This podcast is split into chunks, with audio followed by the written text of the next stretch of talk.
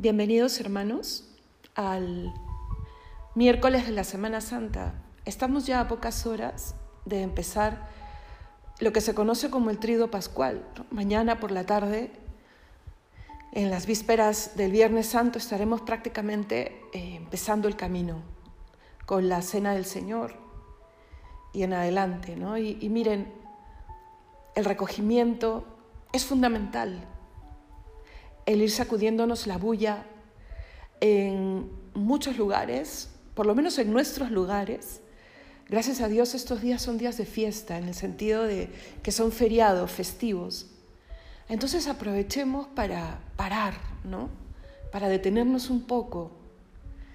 Em, cuando no es festivo tenemos, digamos, las obligaciones de las idas y venidas, ¿no? De, el coche, el trabajo, el estudio, subirme al bus, subirme al, metro, en fin, yo lo comprendo. Y así todo, felicito porque son muchos los que han sabido darse el tiempo de tener más tiempo para con Dios y para con uno mismo, para lo más importante. Pero ahora en estos días, eh, paremos a, escucharle con, con mayor claridad. Él va a hablar incluso cuando calle, incluso en su silencio eh, más profundo, encontraremos al Jesús más elocuente. No dejemos que se nos pase, sobre todo lo que hemos venido procurando con ilusión y con compunción. Hoy día yo quiero hablarles mm, de una herramienta, entre comillas, valiosísima para la perseverancia. Hemos venido recorriendo desde el domingo, eh, sí, la figura de Jesús, Jesús el que nos llama y se pone a la cabeza de este recorrido hacia la casa del Padre, Jesús que se muestra, Jesús que responde a nuestra pregunta de ¿dónde vives? El Jesús que se deja consolar. Mm, él ha ido mostrando su rostro y su corazón de manera clara e impresionante. ¿Cómo no amarle, no? Y así todo, hay que pedirle todos los días, Señor, quiero quererte más, quiero quererte mejor, que no se interponga mi, mi naturaleza caída en este proyecto de amarte a ti. Y para eso, enséñame a que esa naturaleza se deje redimir. Hay que pedírselo al Señor. Tú has venido a redimirnos. Tú has venido a devolvernos la dignidad que nos diste en el principio y a elevarnos. Ya no solo criaturas, ahora hijos. Enséñame. Enséñame a acercarme al poder de tu gracia. Hay que pedírselo. A Él le gusta que le pidan. Por eso para nosotras es tan importante el que estemos unidos en oración. Por eso mm, les hemos propuesto esto que, que es unirnos con la oración de la iglesia. Si Él ha dicho que cuando dos o más se ponen de acuerdo para pedir algo, Él siempre escuchará esa oración, imagínate ahora que somos decenas, decenas entonces, mm, ¿cuál es ese, esa herramienta espiritual que les quiero proponer ahora para perseverar en el camino con Dios, para seguir hacia arriba y no dejarnos arrebatar por nuestra miseria hacia abajo? ¿No? La oración, sí, la oración. Seguro ya se te había venido a la cabeza, pero es que solo en la oración vamos a poder seguir creciendo en el conocimiento de Dios, seguir conociendo cómo nos quiere, porque en el trato uno va conociendo al otro. Y si ese otro es encantador, no vas a soltarte de su amistad, de la relación con ese otro, ¿sí o no? Cuando tú llegas a, digamos, a un curso nuevo, a un trabajo nuevo, a, a una fiesta, no sé, y conoces gente, habrá gente con la que hagas clic, ¿no es cierto? Porque te parecen personas eh, wise, ¿no? Como se dice aquí. Pues Jesús es el más de lo más. siempre será encantador, siempre. Siempre su mirada atravesará el corazón, su voz llenará toda nuestra alma, su presencia, sí, lo colmará todo. Entonces, si queremos caminar con Él, seguir queriéndole y cada día más, permitir que Él haga su obra de santificación en cada uno de nosotros, hay que acercarnos, hay que buscarle, hay que oír su voz, porque su palabra es la palabra de Dios. Él ahí lo ha dicho todo, ¿no? Porque su obra está narrada y comentada en la palabra de Dios y muy bien explicada en grandes sacerdotes, santos, predicadores, educadores de la fe. Entonces, claro, y nada como la interiorización. Después de haber leído un trozo del Evangelio, algún libro de espiritualidad, la oración siempre te llamará a ese rato de hablar tú con Él, de corazón a corazón, como cuando hablas con un amigo, con el mejor de los amigos. ¿no? Sin, sin, o sea, hablar con Dios es una mezcla de hablar con tu madre, con tu padre, que sabes que nunca te van a dejar de querer, les digas los que, lo que les digas y te van a proteger, mezclado con tu mejor amigo, que es con quien compartes eh, a veces, no, generalmente gustos, eh, sueños, por eso le has elegido amigo, ¿no? Como con tu, mm, con tu mejor hermano, ¿no? Hermano o primo, o sea, lo digo porque estás unido también. Eh, corre la misma sangre por sus venas y tienen muchas cosas en común. Entonces es una mezcla de eso elevado al infinito, porque Él es nuestro Padre, nuestro hermano, nuestro amigo. Su sangre corre por nuestra sangre y la ha derramado por nosotros. Entonces, acércate a Él. Pero ¿cómo conozco más a Dios? Permítete ese tiempo, ese tiempo con Él como les he dicho, ¿no? Esos 10 minutos, 15, pero bien programados, bien programados, no lo que te sobre, porque a quien es el más importante en tu vida, no le das lo que sobre. Ya, me puedes decir, hermana, pero todavía no he logrado entender, entender y vivir, ¿no? Que es lo más importante, tal vez es solo una teoría, pero vive como si ya lo vivieses. ¿Me dejo entender?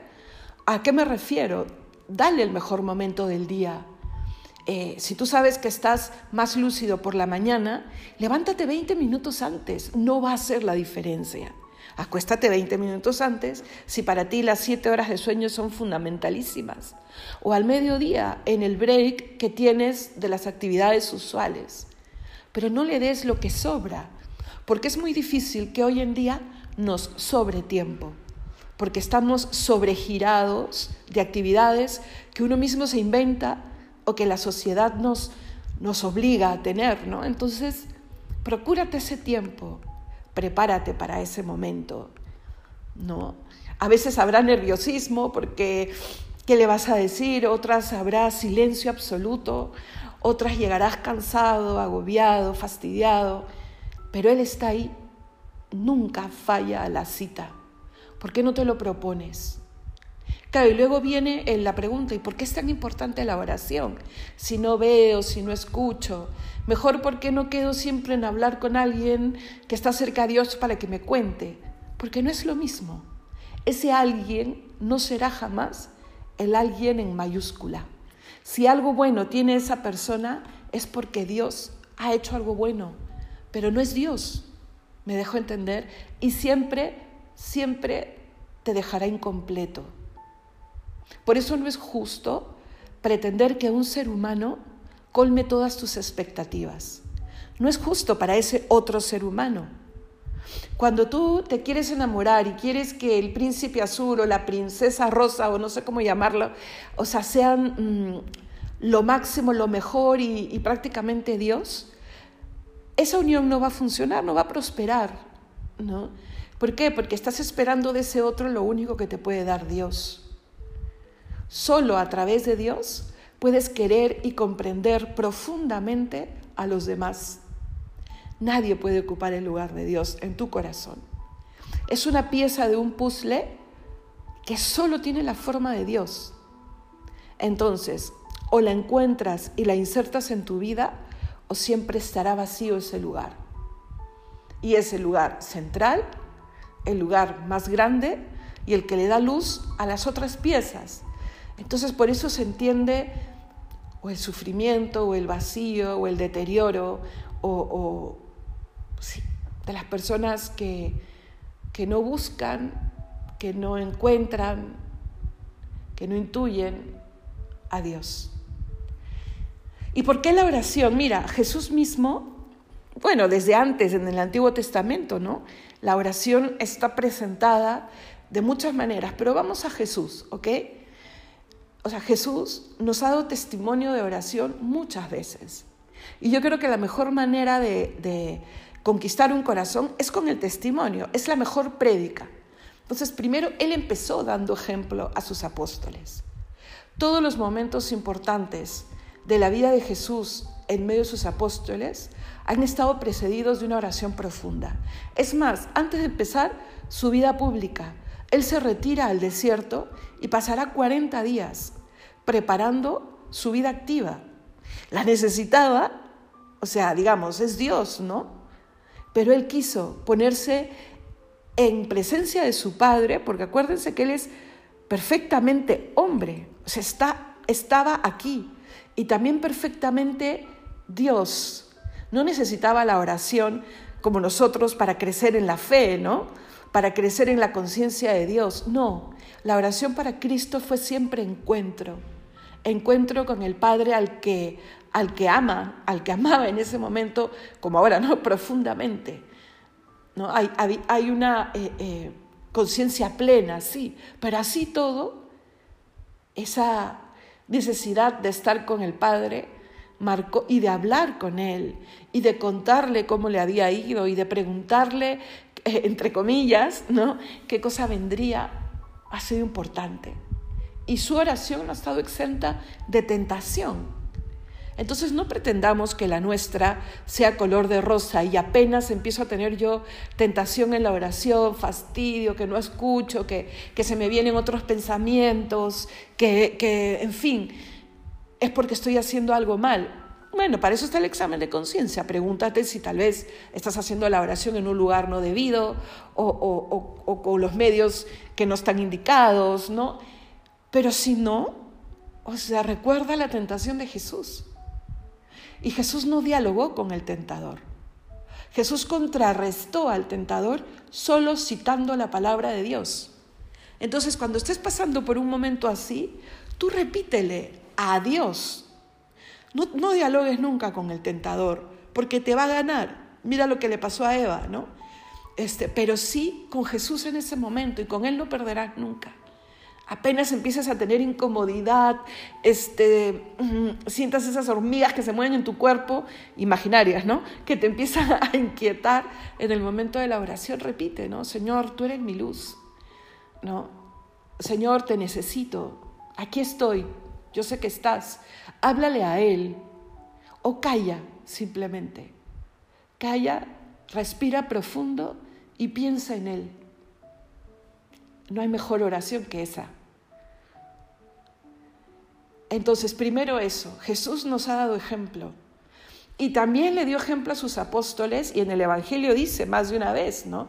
Que él se retiraba frecuentemente a hacer oración, ¿no? O que pasaba toda la noche haciendo oración. Entonces, mm, los apóstoles le veían irse a rezar y se preguntaban ¿no? a dónde iba y le preguntarían a él también. Los judíos, el pueblo de Israel, tiene grandes tradiciones de oración, tiene salmos que repetir, oraciones que repetir, preciosas. Pero a, él, a ellos les sorprendía las largas horas que podría pasar, ¿no? Y, y, que le hablaba, ¿no? Mm, con palabras de hombre, ¿no? O sea, sí, las oraciones escritas también son palabras de hombre, pero me refiero con sus propias palabras. ¿no? Entonces hay un, día, un momento en el que le preguntan, Señor, enséñanos a orar. Se lanza uno y seguramente lo habían mandado también, o habían estado hablando unos días antes, ¿cómo será que reza él? Así como nosotros nos podemos preguntar muchas cosas, de cómo, cómo habrá sido su vida aquí o cómo será el cielo, pues pregúntasela, pregúntaselo. Él infunde un conocimiento. Yo de verdad te digo, pon, ponlo a prueba desde el amor y la humildad, ¿no? De verdad. Eh, entonces Jesús les va a enseñar a orar. Podemos encontrar el pasaje de esta oración que Jesús les, enseña en dos de los evangelios sinópticos, en Lucas y en Mateo. Yo quiero basarme directamente en el de Mateo, ¿ok? Estamos en el capítulo 11, versículos del 1 al 4. Si quieres, pon pausa y te vas por la Biblia o la buscas en Google, ¿no? Y, me sigues o, o, leemos juntos. A mí me gusta, ya, sabes, ya sabrás qué oración es, ¿no es cierto? Porque la oración concreta que Jesús les enseña a los apóstoles, ¿cuál es? El Padre nuestro. Eh, y, a veces, y como es una oración que ya estamos acostumbrados a repetir o que muchísima gente incluso que no practica la fe la sabe, la primera oración que generalmente aprendes, eh, llega a trivializarse un poco, pero hay que ponernos a pensar, es la oración que salió de, la boca de Jesús, de los labios de Jesús, enseñándonos cómo hablarle a Dios. Entonces debe haber sido eh, eh, muy parecido a lo que tal vez él le decía directamente a su padre y él pedía al Padre para nosotros. Entonces, yo con el Padre Nuestro, con este ratito de repasar el Padre Nuestro, le pido dos cosas a Dios para ustedes y para mí.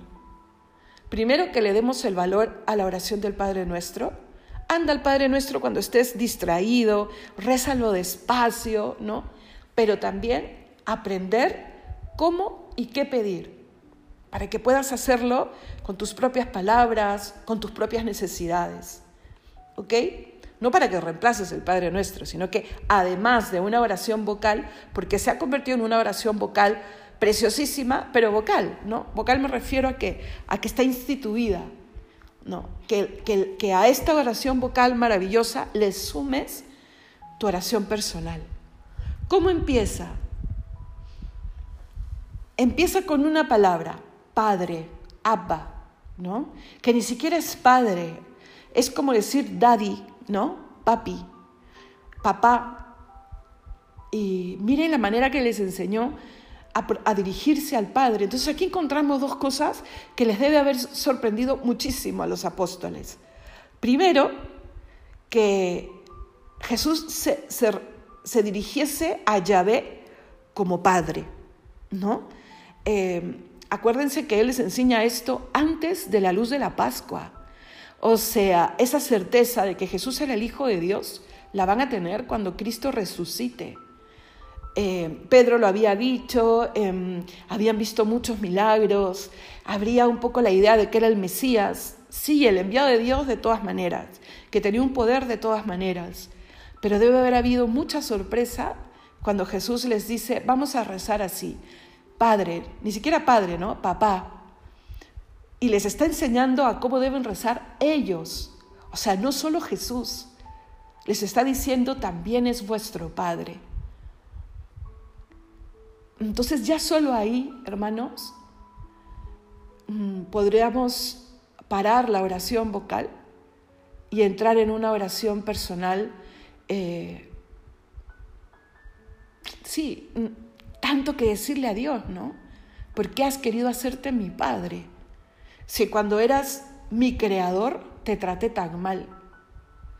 Cuando yo te sabía mi creador, dudaba incluso de que fueses mi creador. Y ahora te quieres hacer mi padre. Eh, es que esas respuestas solo pueden ser lógicas en la lógica del amor de Dios no de cualquier amor, de Dios y llevado hasta el extremo, ¿no? Por eso es que qué bien escribiría Juan, que claro, él escribe después de, de varios años, de muchos años, de sucedido estos momentos y a la luz de la Pascua y comulgando todos los días, ¿no? ¿Cómo, se, cómo encajarían tantas piezas eh, cuando ellos reciben el Espíritu Santo, ¿no? Y, y claro, por eso Juan escribe en el capítulo 3 del Evangelio, ¿no? Tanto amó Dios al mundo que envió al Hijo único, porque solo tiene explicación desde el amor. Porque lo envía y lo envía hecho hombre, ¿no? Ya no simplemente llama a algún profeta y le da poder, como a Moisés, ¿no? Sino que se hace hombre la segunda persona de la Trinidad, el Hijo, el Verbo. Y no solo viene a hablarnos de su Padre, ¿no? sino que nos dice ahora también, es vuestro Padre. Entonces somos hermanos. Y ahí la oración está solo empezando. Padre nuestro, sí, que estás en el cielo, empieza una profesión de fe. Sea santificado tu nombre, o como dice, bueno, Lucas va de frente, ¿no? Santificado tu nombre.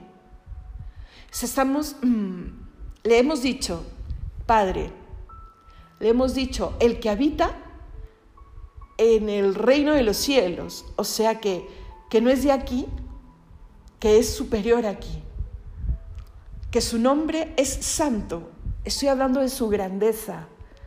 Estoy diciéndole, tú eres grande, tú eres mi Padre, tú eres mi Creador, tú habitas en el cielo, con lo que eso significa, ¿no?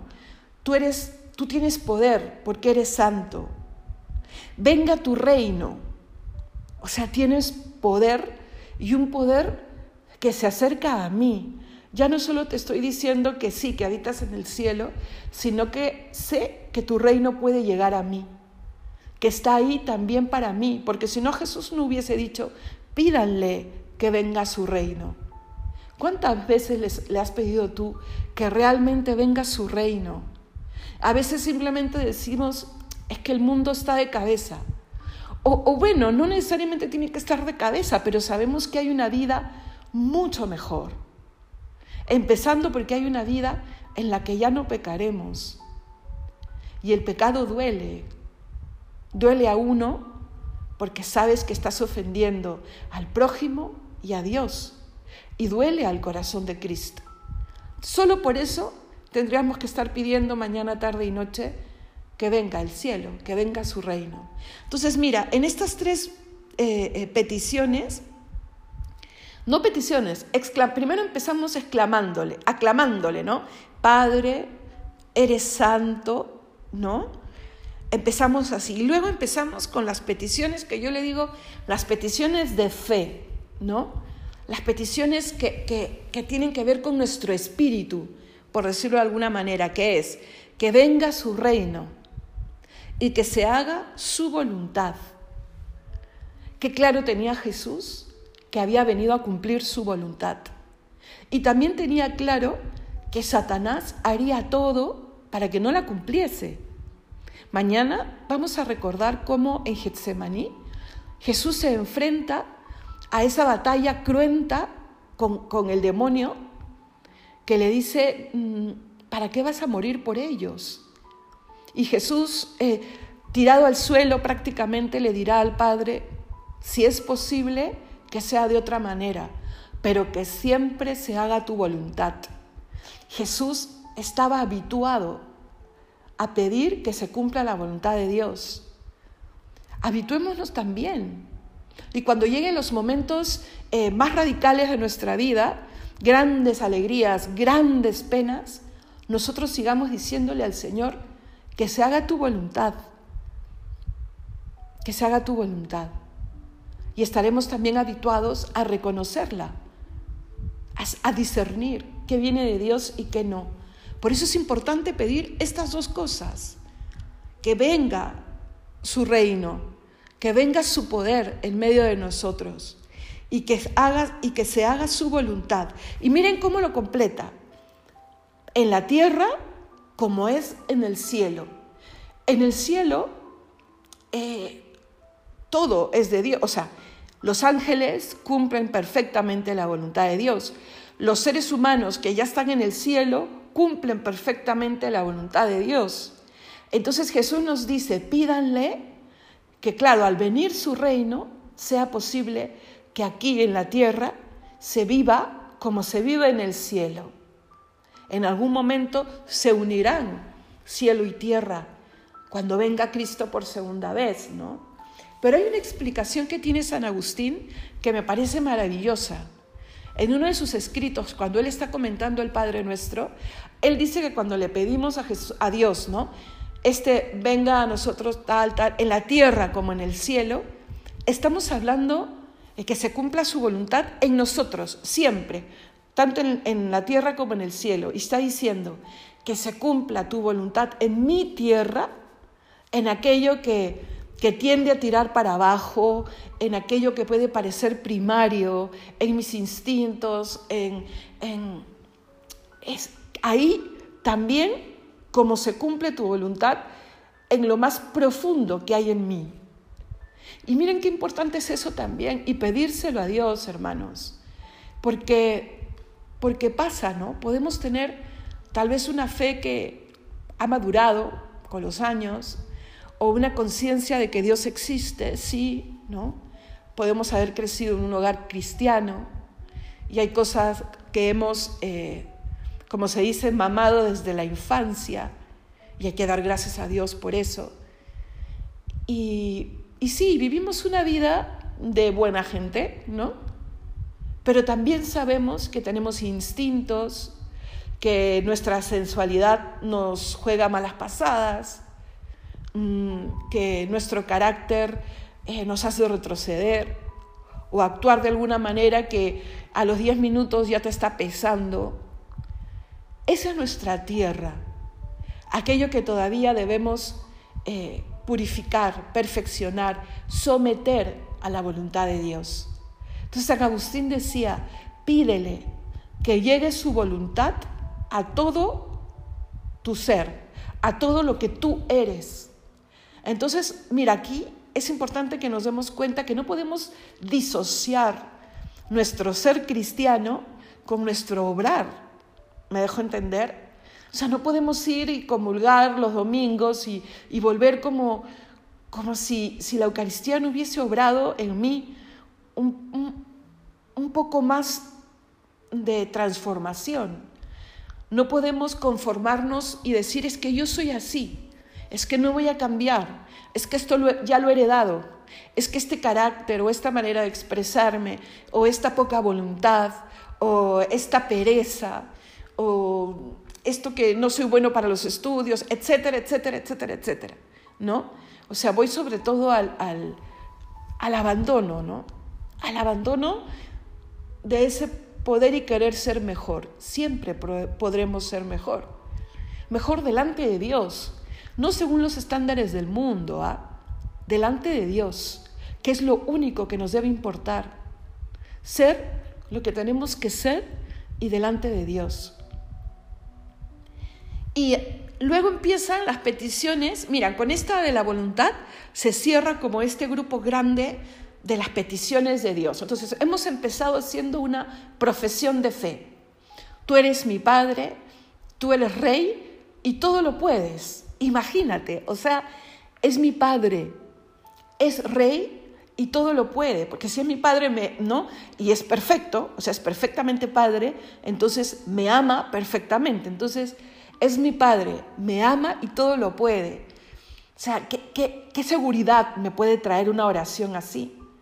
Luego le pido algo que empieza a unir, ¿no? El cielo con la tierra, o sea, empieza a unir las peticiones que tienen que ver con, con mi interioridad, y las peticiones que tienen que ver con, lo más primario de mi ser. ¿no? Y, ahí viene, ¿no? Te enseña cómo pedir. Pide el pan de cada día, que también lo podemos entender de dos maneras. Y Él ha querido que lo entendamos de dos maneras, porque ya en la Sagrada Escritura ha hablado del pan, en el Antiguo Testamento del maná, en el Nuevo Testamento ese discurso precioso que hace Jesús, que va a ser la antesala de la Eucaristía, cuando habla del pan del cielo, en el capítulo 6 de San Juan. Entonces, el pan tiene, mm, podemos entenderlo desde dos perspectivas que suman, ¿ah? no que se separan, que suman. El pan que es lo necesario para vivir, lo necesario, por eso le llama pan. Si no le llamaría, dame el mercado suficiente de esta semana o dame las vacaciones que necesito en el año el pan, te está diciendo lo suficiente. Eso también hay que tenerlo en cuenta. Dios quiere que le pidas si, tu familia y tú sueñan con irse de vacaciones. O sea, pídeselo, pero que esté dentro del plan de Dios. Y que no, y que tu felicidad, tu fidelidad, tu salud mental no dependa de, de si tienes o no tienes aquello que no es el pan de cada día. ¿Me dejo entender? Hoy en día nos hemos acostumbrado a llamar necesario cosas que no son necesarias para vivir. No, las son, no lo son. Y dejamos de mirar lo que es verdaderamente necesario. Y ahí entra este pan del cielo. Yo necesito fuerzas, necesito saber que me encuentro con el Creador, necesito tener claro que se da en la materia el abrazo con Dios. Y esa es la Eucaristía, porque es materia, ¿no? Está ahí en un pedazo de pan que se transforma en el cuerpo de Cristo.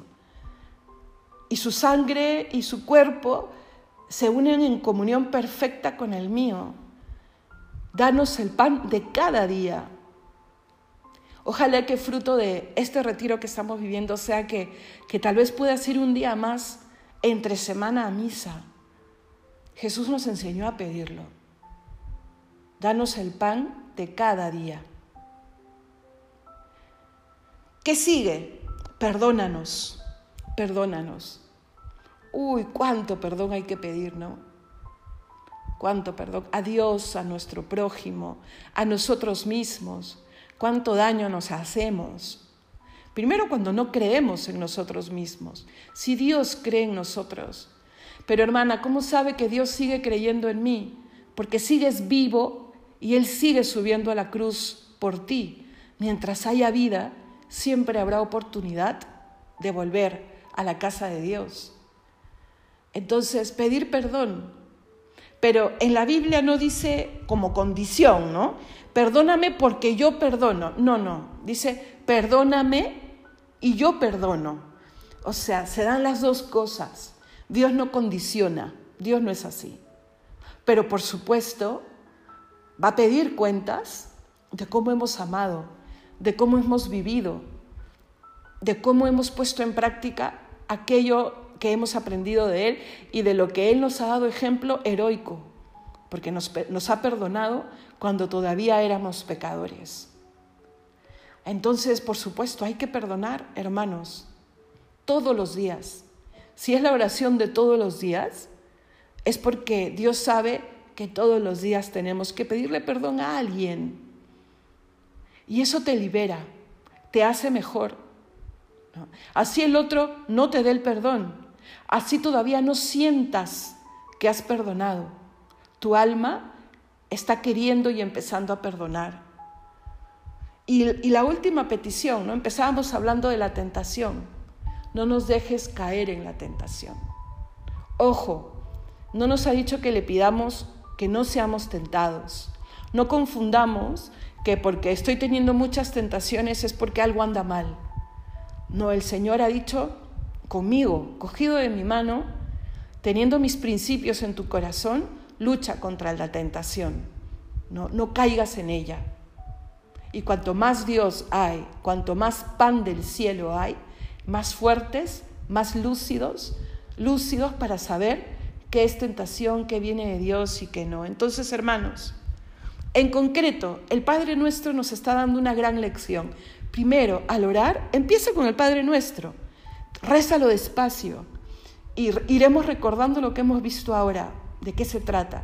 Y luego, reza tú con tus propias palabras, siguiendo un poco ese esquema. Entra en presencia de Dios, piensa en Él, alábale. ¿Cómo le puedes alabar? ¿No? Con una frase bonita, de amor. No, pero qué cursi, qué cursi qué. Estás dirigiéndote a tu Creador. Aquí estoy, Señor, para alabarte. Eres mi todo eres mi rey, eres a quien necesito, ¿no? eres, en fin, adórale, ponte de rodillas, si no puedes mucho rato, un ratito ahí a los pies de tu cama, ves el piso, frente en el piso, en fin, adórale. Ese es decirle, santificado sea tu nombre. ¿no? Luego, eh, siempre es bueno un texto de lectura, ¿no? Un pedacito del Evangelio, un buen libro que alguien te puede recomendar, que te ayude a mirar cuál es el fin de tu vida, el cielo, ¿no es cierto? Que venga tu reino en mí. Ese es tu fin. Y es importante siempre mirarlo. Estoy aquí hoy, hoy día para seguir caminando hacia el encuentro con el amor de los amores y con la vida eterna con el siempre.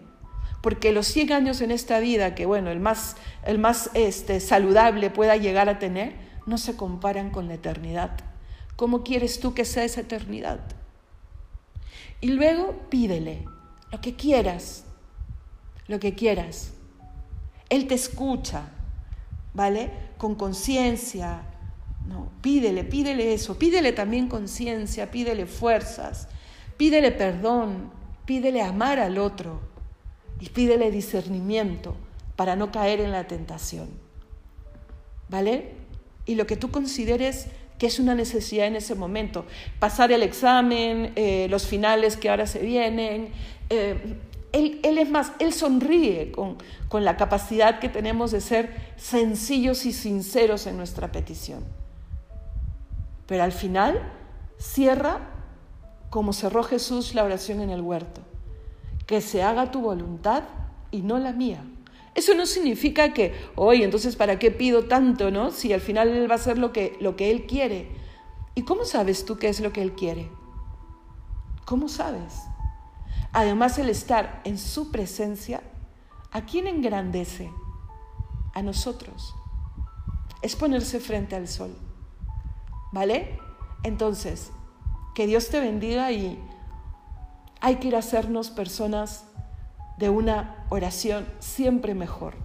No hay justificación para no rezar más y mejor. No la hay.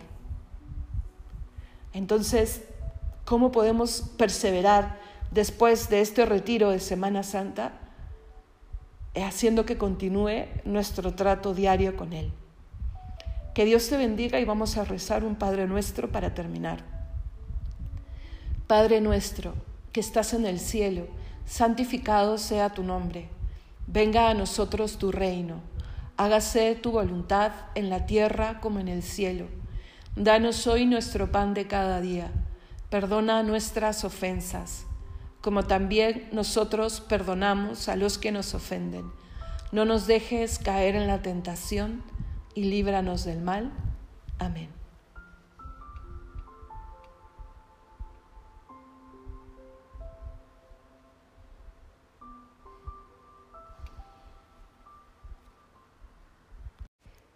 Bienvenidos hermanos al miércoles de la Semana Santa. Estamos ya a pocas horas de empezar lo que se conoce como el trido pascual. Mañana por la tarde, en las vísperas del Viernes Santo, estaremos prácticamente eh, empezando el camino con la cena del Señor y en adelante. ¿no? y miren, el recogimiento es fundamental el ir sacudiéndonos la bulla en muchos lugares, por lo menos en nuestros lugares. Gracias a Dios estos días son días de fiesta, en el sentido de que son feriados, festivos. Entonces aprovechemos para parar, ¿no? Para detenernos un poco. Em, cuando no es festivo tenemos, digamos, las obligaciones de las idas y venidas, ¿no? De, el coche, el trabajo, el estudio, subirme al bus, subirme al, metro, en fin, yo lo comprendo. Y así todo, felicito porque son muchos los que han sabido darse el tiempo de tener más tiempo para con Dios y para con uno mismo, para lo más importante. Pero ahora en estos días eh, paremos a, escucharle con, mayor claridad.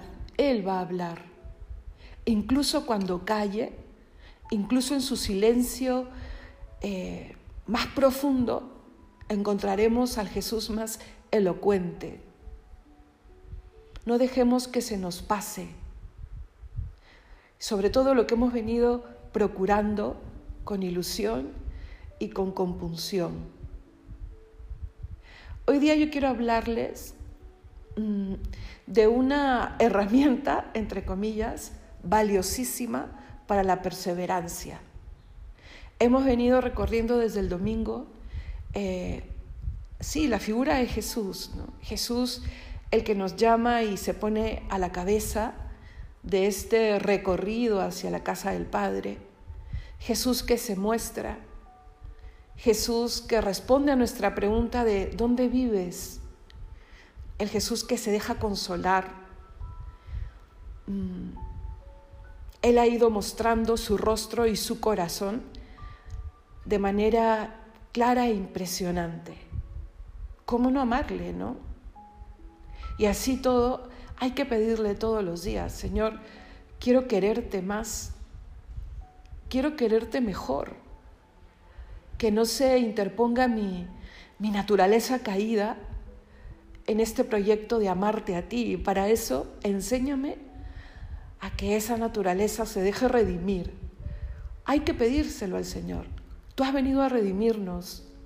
Tú has venido a devolvernos la dignidad que nos diste en el principio y a elevarnos, ya no solo criaturas, ahora hijos. Enséñame, enséñame a acercarme al poder de tu gracia. Hay que pedírselo. A Él le gusta que le pidan. Por eso para nosotras es tan importante el que estemos unidos en oración. Por eso mm, les hemos propuesto esto que, que es unirnos con la oración de la iglesia. Si Él ha dicho que cuando dos o más se ponen de acuerdo para pedir algo, Él siempre escuchará esa oración, imagínate ahora que somos decenas, decenas. Entonces, mm, ¿cuál es ese, esa herramienta espiritual que les quiero proponer ahora para perseverar en el camino con Dios, para seguir hacia arriba y no dejarnos arrebatar por nuestra miseria hacia abajo, ¿no? La oración, sí, la oración. Seguro ya se te había venido a la cabeza, pero es que solo en la oración vamos a poder seguir creciendo en el conocimiento de Dios, seguir conociendo cómo nos quiere, porque en el trato uno va conociendo al otro. Y si ese otro es encantador, no vas a soltarte de su amistad, de la relación con ese otro, ¿sí o no? Cuando tú llegas a, digamos, a un curso nuevo, a um, un trabajo nuevo, a, una fiesta, no sé, y conoces gente, habrá gente con la que hagas clic, ¿no es cierto? Porque te parecen personas eh, guays, ¿no? Como se dice aquí. Pues Jesús es el más de lo más.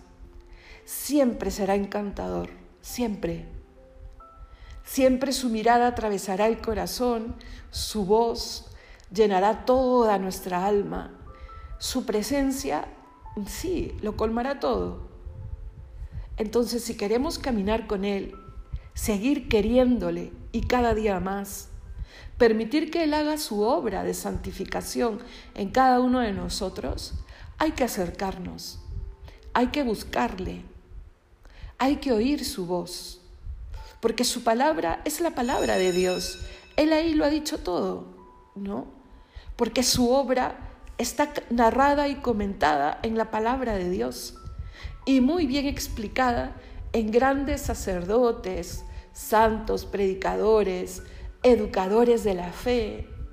Entonces, claro, y nada como la interiorización después de haber leído un trozo del Evangelio, algún libro de espiritualidad, la oración siempre te llamará a ese rato de hablar tú con Él, de corazón a corazón, como cuando hablas con un amigo, con el mejor de los amigos. ¿no? Sin, sin, o sea, hablar con Dios es una mezcla de hablar con tu madre, con tu padre, que sabes que nunca te van a dejar de querer, les digas los que, lo que les digas, y te van a proteger, mezclado con tu mejor amigo, que es con quien compartes eh, a veces, no, generalmente gustos, eh, sueños, por eso le has elegido amigo, ¿no? Como con tu, mm, con tu mejor hermano, ¿no? Hermano o primo, o sea, lo digo porque estás unido también eh, corre la misma sangre por sus venas y tienen muchas cosas en común. Entonces es una mezcla de eso elevado al infinito, porque Él es nuestro Padre, nuestro hermano, nuestro amigo. Su sangre corre por nuestra sangre y la ha derramado por nosotros. Entonces, acércate a Él. Pero ¿cómo conozco más a Dios? Permítete ese tiempo, ese tiempo con Él. Como les he dicho, ¿no? Esos 10 minutos, 15, pero bien programados, bien programados, no lo que te sobre, porque a quien es el más importante en tu vida, no le das lo que sobre. Ya, me puedes decir, hermana, pero todavía no he logrado entender, entender y vivir, ¿no? Que es lo más importante. Tal vez es solo una teoría, pero vive como si ya lo vivieses. ¿Me dejo entender? ¿A qué me refiero? dale el mejor momento del día. Eh, si tú sabes que estás más lúcido por la mañana, levántate 20 minutos antes, no va a hacer la diferencia. Acuéstate 20 minutos antes si para ti las 7 horas de sueño son fundamentalísimas. O al mediodía, en el break que tienes de las actividades usuales. Pero no le des lo que sobra, porque es muy difícil que hoy en día nos sobre tiempo porque estamos sobregirados de actividades que uno mismo se inventa o que la sociedad nos, nos obliga a tener, ¿no? Entonces, procúrate ese tiempo, prepárate para ese momento, ¿no? A veces habrá nerviosismo porque ¿qué le vas a decir? Otras habrá silencio absoluto, otras llegarás cansado, agobiado, fastidiado, pero Él está ahí, nunca falla a la cita. ¿Por qué no te lo propones? Claro, y luego viene eh, la pregunta, ¿y por qué es tan importante la oración? Si no veo, si no escucho, mejor ¿por qué no quedo siempre en hablar con alguien que está cerca de Dios para que me cuente? Porque no es lo mismo. Ese alguien no será jamás el alguien en mayúscula. Si algo bueno tiene esa persona es porque Dios ha hecho algo bueno, pero no es Dios, me dejo entender, y siempre siempre te dejará incompleto. Por eso no es justo pretender que un ser humano colme todas tus expectativas. No es justo para ese otro ser humano. Cuando tú te quieres enamorar y quieres que el príncipe azul o la princesa rosa o no sé cómo llamarlo, o sea, sean mm, lo máximo, lo mejor y, y prácticamente Dios, esa unión no va a funcionar, no va a prosperar, ¿no? ¿Por qué? Porque estás esperando de ese otro lo único que te puede dar Dios. Solo a través de Dios puedes querer y comprender profundamente a los demás. Nadie puede ocupar el lugar de Dios en tu corazón. Es una pieza de un puzzle que solo tiene la forma de Dios.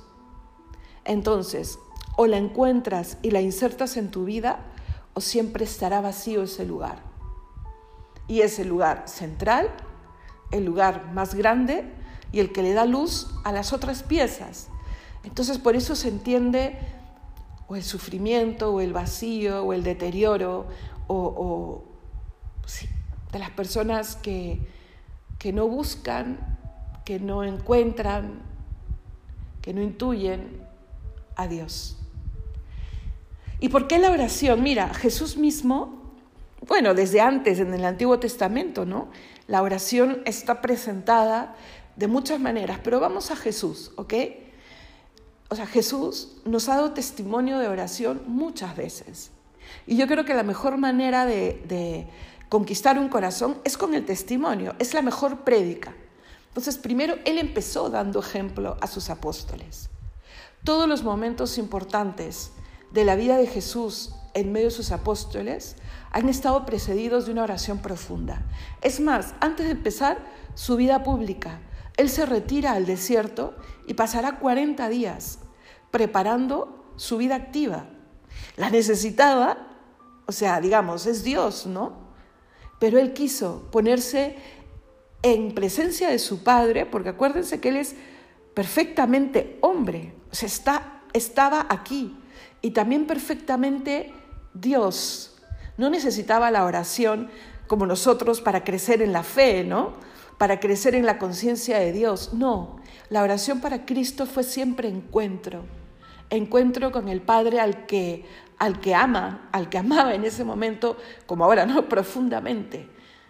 ¿no? Hay, una eh, eh, conciencia plena, sí, pero así todo, esa necesidad de estar con el Padre marcó, y de hablar con Él, y de contarle cómo le había ido, y de preguntarle, eh, entre comillas, ¿no?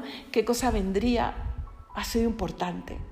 Y su oración ha estado exenta de tentación entonces no pretendamos que la nuestra sea color de rosa y apenas empiezo a tener yo tentación en la oración, fastidio, que no escucho, que, se me vienen otros pensamientos, que, que, en fin, es porque estoy haciendo algo mal. Bueno, para eso está el examen de conciencia. Pregúntate si tal vez estás haciendo la oración en un lugar no debido o, con los medios que no están indicados, ¿no? Pero si no, o sea, recuerda la tentación de Jesús. Y Jesús no dialogó con el tentador. Jesús contrarrestó al tentador solo citando la palabra de Dios. Entonces, cuando estés pasando por un momento así, tú repítele a Dios. No, no dialogues nunca con el tentador, porque te va a ganar. Mira lo que le pasó a Eva, ¿no? Este, pero sí con Jesús en ese momento y con Él no perderás nunca apenas empiezas a tener incomodidad, este, mm, sientas esas hormigas que se mueven en tu cuerpo, imaginarias, ¿no? Que te empiezan a inquietar en el momento de la oración, repite, ¿no? Señor, tú eres mi luz, ¿no? Señor, te necesito, aquí estoy, yo sé que estás, háblale a Él o calla simplemente, calla, respira profundo y piensa en Él. No hay mejor oración que esa. Entonces, primero eso, Jesús nos ha dado ejemplo. Y también le dio ejemplo a sus apóstoles, y en el Evangelio dice más de una vez, ¿no? Que él se retiraba frecuentemente a hacer oración, ¿no? O que pasaba toda la noche haciendo oración. Entonces, mm, los apóstoles le veían irse a rezar y se preguntaban ¿no? a dónde iba y le preguntarían a él también. Los judíos, el pueblo de Israel, tiene grandes tradiciones de oración, tiene salmos que repetir, oraciones que repetir, preciosas. Pero a, él, a ellos les sorprendía las largas horas que podría pasar, ¿no? Y, y, que le hablaba, ¿no? Mm, con palabras de hombre, ¿no? O sea, sí, las oraciones escritas también son palabras de hombre, pero me refiero con sus propias palabras. ¿no? Entonces hay un, día, un momento en el que le preguntan, Señor, enséñanos a orar. Se lanza uno y seguramente lo habían mandado también, o habían estado hablando unos días antes, ¿cómo será que reza él? Así como nosotros nos podemos preguntar muchas cosas de cómo, cómo habrá sido su vida aquí o cómo será el cielo, pues pregúntasela, pregúntaselo. Él infunde un conocimiento. Yo de verdad te digo, pon, ponlo a prueba desde el amor y la humildad, ¿no? De verdad. Eh, entonces Jesús les va a enseñar a orar. Podemos encontrar el pasaje de esta oración que Jesús les, enseña en dos de los evangelios sinópticos, en Lucas y en Mateo. Yo quiero basarme directamente en el de Mateo, ¿ok? Estamos en el capítulo 11, versículos del 1 al 4. Si quieres, pon pausa y te vas por la Biblia o la buscas en Google, ¿no? Y, me sigues o, o, leemos juntos. A mí me gusta, ya, saber, ya sabrás qué oración es, ¿no es cierto? Porque la oración concreta que Jesús les enseña a los apóstoles, ¿cuál es? El Padre nuestro. Eh, y, a veces, y como es una oración que ya estamos acostumbrados a repetir o que muchísima gente incluso que no practica la fe la sabe, la primera oración que generalmente aprendes, eh, llega a trivializarse un poco, pero hay que ponernos a pensar, es la oración que salió de, la boca de Jesús, de los labios de Jesús, enseñándonos cómo hablarle a Dios. Entonces debe haber sido eh, eh, muy parecido a lo que tal vez él le decía directamente a su padre y él pedía al padre para nosotros. Entonces, yo con el Padre Nuestro, con este ratito de repasar el Padre Nuestro, le pido dos cosas a Dios para ustedes y para mí. Primero, que le demos el valor a la oración del Padre Nuestro.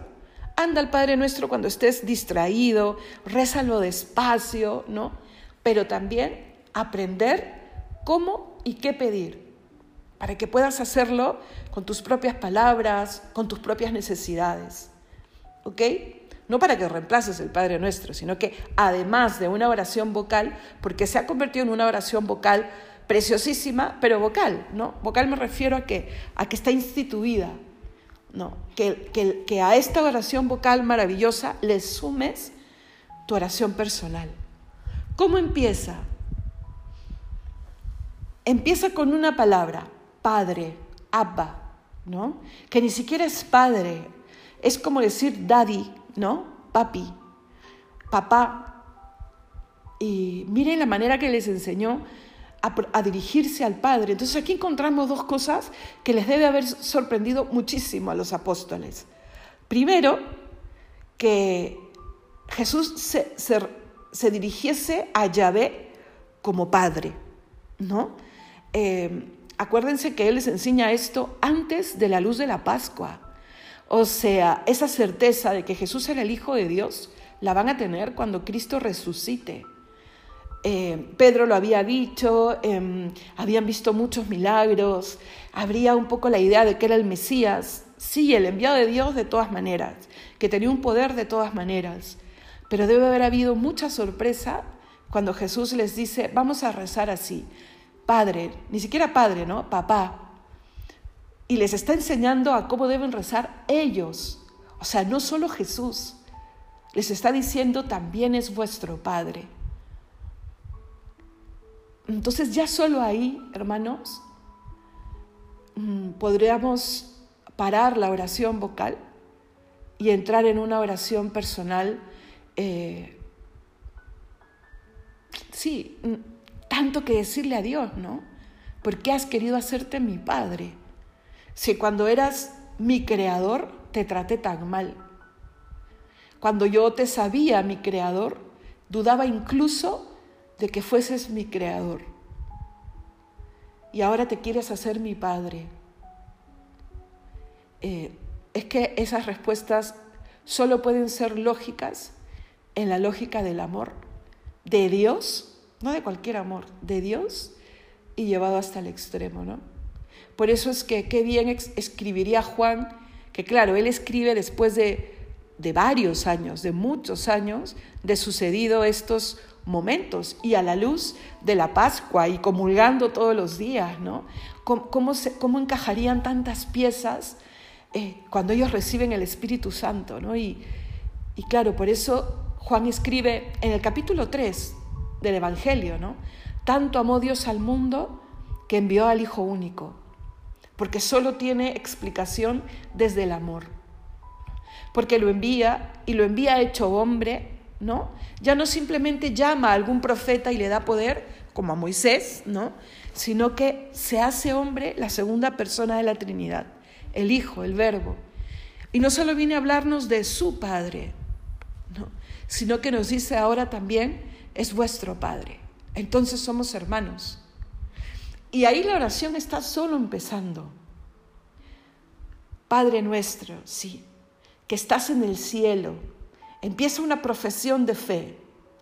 Sea santificado tu nombre, o como dice, bueno, Lucas va de frente, ¿no? Santificado tu nombre.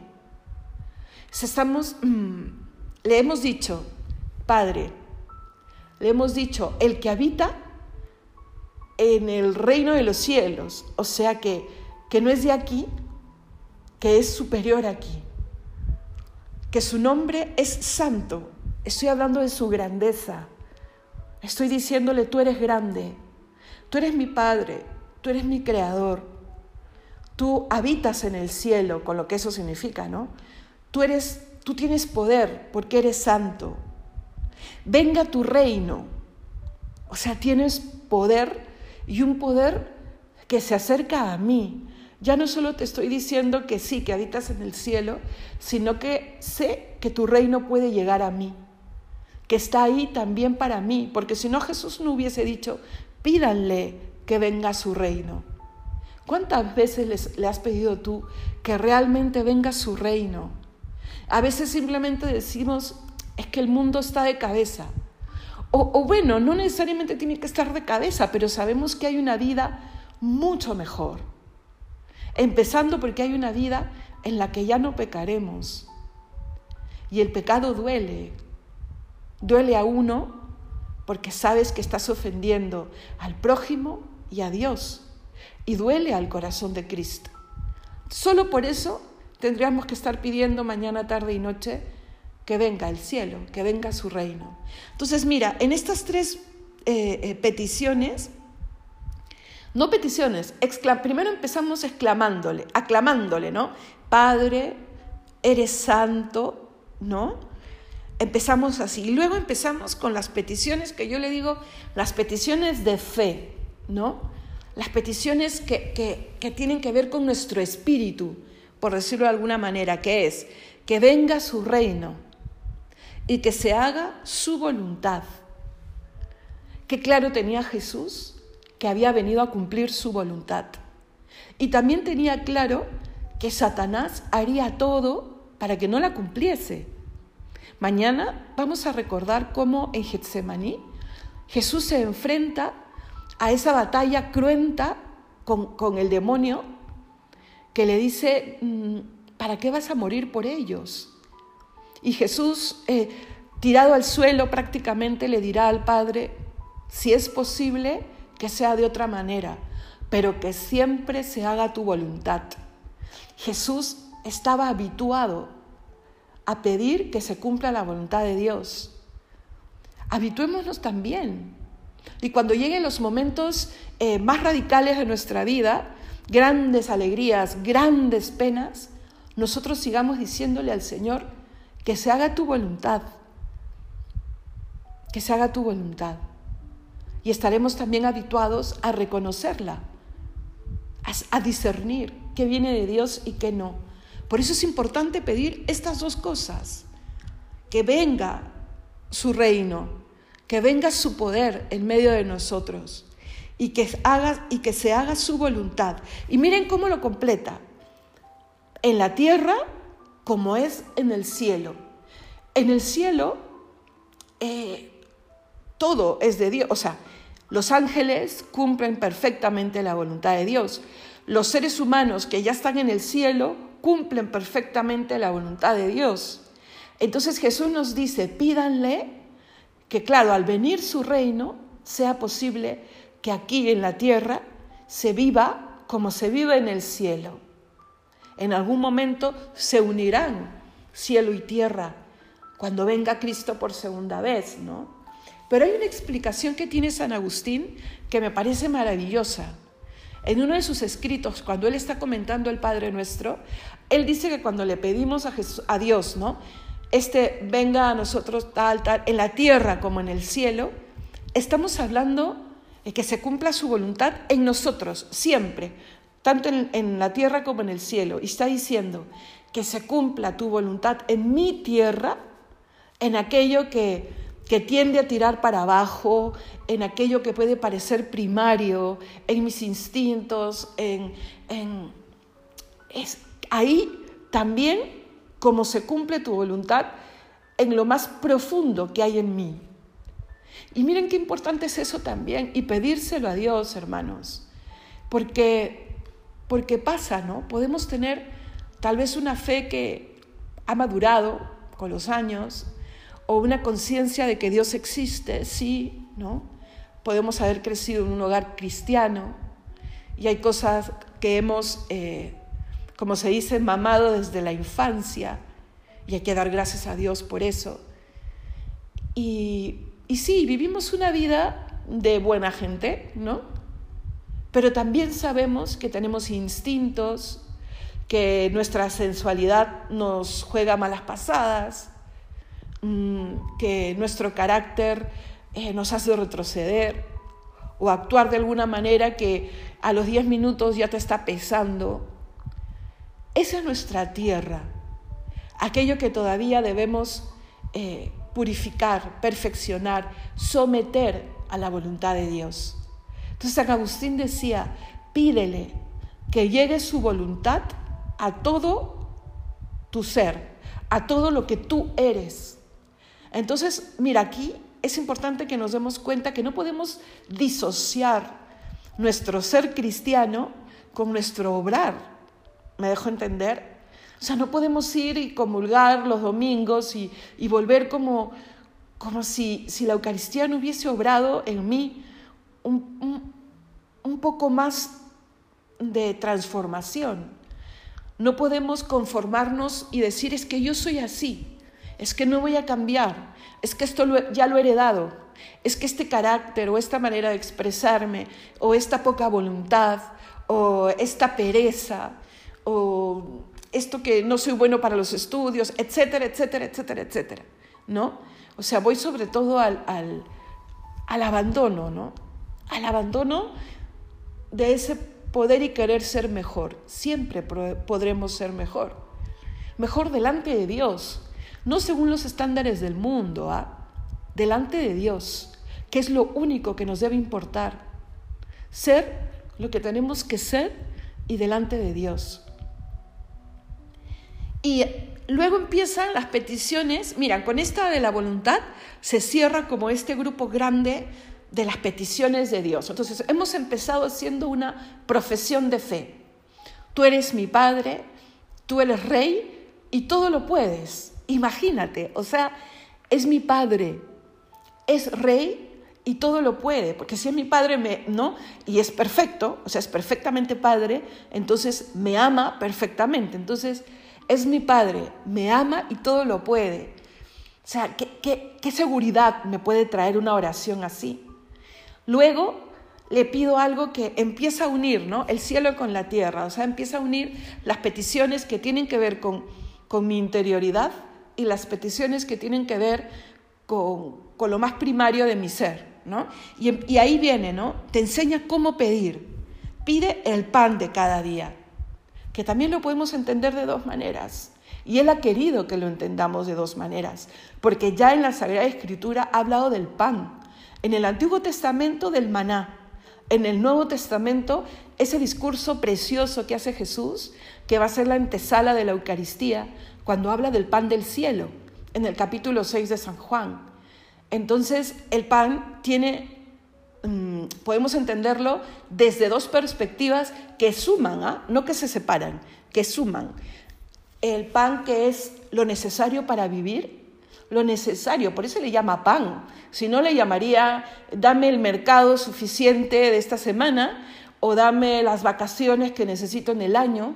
El pan te está diciendo lo suficiente eso también hay que tenerlo en cuenta. Dios quiere que le pidas si, si tu familia y tú sueñan con irse de vacaciones. O sea, pídeselo, pero que esté dentro del plan de Dios. Y que no, y que tu felicidad, tu fidelidad, tu salud mental no dependa de, de si tienes o no tienes aquello que no es el pan de cada día. ¿Me dejo entender? Hoy en día nos hemos acostumbrado a llamar necesario cosas que no son necesarias para vivir. No, las son, no lo son. Y dejamos de mirar lo que es verdaderamente necesario. Y ahí entra este pan del cielo. Yo necesito fuerzas, necesito saber que me encuentro con el Creador, necesito tener claro que se da en la materia el abrazo con Dios. Y esa es la Eucaristía, porque es materia, ¿no? Está ahí en un pedazo de pan que se transforma en el cuerpo de Cristo. Y su sangre y su cuerpo se unen en comunión perfecta con el mío. Danos el pan de cada día. Ojalá que fruto de este retiro que estamos viviendo sea que, que tal vez puedas ir un día más entre semana a misa. Jesús nos enseñó a pedirlo. Danos el pan de cada día. ¿Qué sigue? Perdónanos, perdónanos. Uy, cuánto perdón hay que pedir, ¿no? cuánto perdón, a Dios, a nuestro prójimo, a nosotros mismos, cuánto daño nos hacemos. Primero cuando no creemos en nosotros mismos. Si Dios cree en nosotros. Pero hermana, ¿cómo sabe que Dios sigue creyendo en mí? Porque sigues vivo y Él sigue subiendo a la cruz por ti. Mientras haya vida, siempre habrá oportunidad de volver a la casa de Dios. Entonces, pedir perdón. Pero en la Biblia no dice como condición, ¿no? Perdóname porque yo perdono. No, no. Dice, perdóname y yo perdono. O sea, se dan las dos cosas. Dios no condiciona. Dios no es así. Pero por supuesto, va a pedir cuentas de cómo hemos amado, de cómo hemos vivido, de cómo hemos puesto en práctica aquello que hemos aprendido de Él y de lo que Él nos ha dado ejemplo heroico, porque nos, ha perdonado cuando todavía éramos pecadores. Entonces, por supuesto, hay que perdonar, hermanos, todos los días. Si es la oración de todos los días, es porque Dios sabe que todos los días tenemos que pedirle perdón a alguien. Y eso te libera, te hace mejor. Así el otro no te dé el perdón, Así todavía no sientas que has perdonado. Tu alma está queriendo y empezando a perdonar. Y, la última petición, ¿no? Empezábamos hablando de la tentación. No nos dejes caer en la tentación. Ojo, no nos ha dicho que le pidamos que no seamos tentados. No confundamos que porque estoy teniendo muchas tentaciones es porque algo anda mal. No, el Señor ha dicho conmigo, cogido de mi mano, teniendo mis principios en tu corazón, lucha contra la tentación. No, no caigas en ella. Y cuanto más Dios hay, cuanto más pan del cielo hay, más fuertes, más lúcidos, lúcidos para saber qué es tentación, qué viene de Dios y qué no. Entonces, hermanos, en concreto, el Padre Nuestro nos está dando una gran lección. Primero, al orar, empieza con el Padre Nuestro. Rézalo despacio y iremos recordando lo que hemos visto ahora, de qué se trata. Y luego, reza tú con tus propias palabras, siguiendo un poco ese esquema. Entra en presencia de Dios, piensa en Él, alábale. ¿Cómo le puedes alabar? ¿No? Con una frase bonita, de amor. No, pero qué cursi, qué cursi qué. Estás dirigiéndote a tu Creador. Aquí estoy, Señor, para alabarte. Eres mi todo eres mi rey, eres a quien necesito, ¿no? eres, mm, en fin, adórale, ponte de rodillas, si no puedes mucho rato, un ratito ahí a los pies de tu cama, ves el piso, frente en el piso, en fin, adórale. Ese es decirle, santificado sea tu nombre. Luego, eh, siempre es bueno un texto de lectura, ¿no? Un pedacito del Evangelio, un buen libro que alguien te puede recomendar, que te ayude a mirar cuál es el fin de tu vida, el cielo, ¿no es cierto? Que venga tu reino en mí. Ese es tu fin y es importante siempre mirarlo. Estoy aquí hoy, hoy día para seguir caminando hacia el encuentro con el amor de los amores y con la vida eterna con el siempre. Porque los 100 años en esta vida, que bueno, el más, el más este, saludable pueda llegar a tener, no se comparan con la eternidad. ¿Cómo quieres tú que sea esa eternidad? Y luego pídele lo que quieras, lo que quieras. Él te escucha, ¿vale? Con conciencia.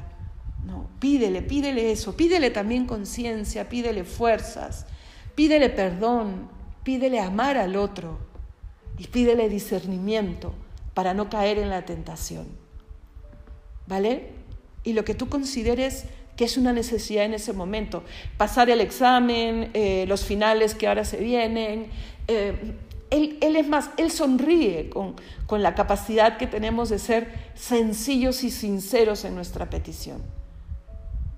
Pero al final cierra como cerró Jesús la oración en el huerto, que se haga tu voluntad y no la mía. Eso no significa que, oye, entonces ¿para qué pido tanto, no? Si al final Él va a hacer lo que, lo que Él quiere. ¿Y cómo sabes tú qué es lo que Él quiere? ¿Cómo sabes? Además, el estar en su presencia, ¿a quién engrandece? A nosotros. Es ponerse frente al sol. ¿Vale? Entonces, que Dios te bendiga y hay que ir a hacernos personas de una oración siempre mejor. No hay justificación para no rezar más y mejor. No la hay. Entonces, ¿cómo podemos perseverar después de este retiro de Semana Santa? Haciendo que continúe nuestro trato diario con Él. Que Dios te bendiga y vamos a rezar un Padre nuestro para terminar. Padre nuestro, que estás en el cielo, santificado sea tu nombre. Venga a nosotros tu reino. Hágase tu voluntad en la tierra como en el cielo. Danos hoy nuestro pan de cada día. Perdona nuestras ofensas, como también nosotros perdonamos a los que nos ofenden. No nos dejes caer en la tentación y líbranos del mal. Amén.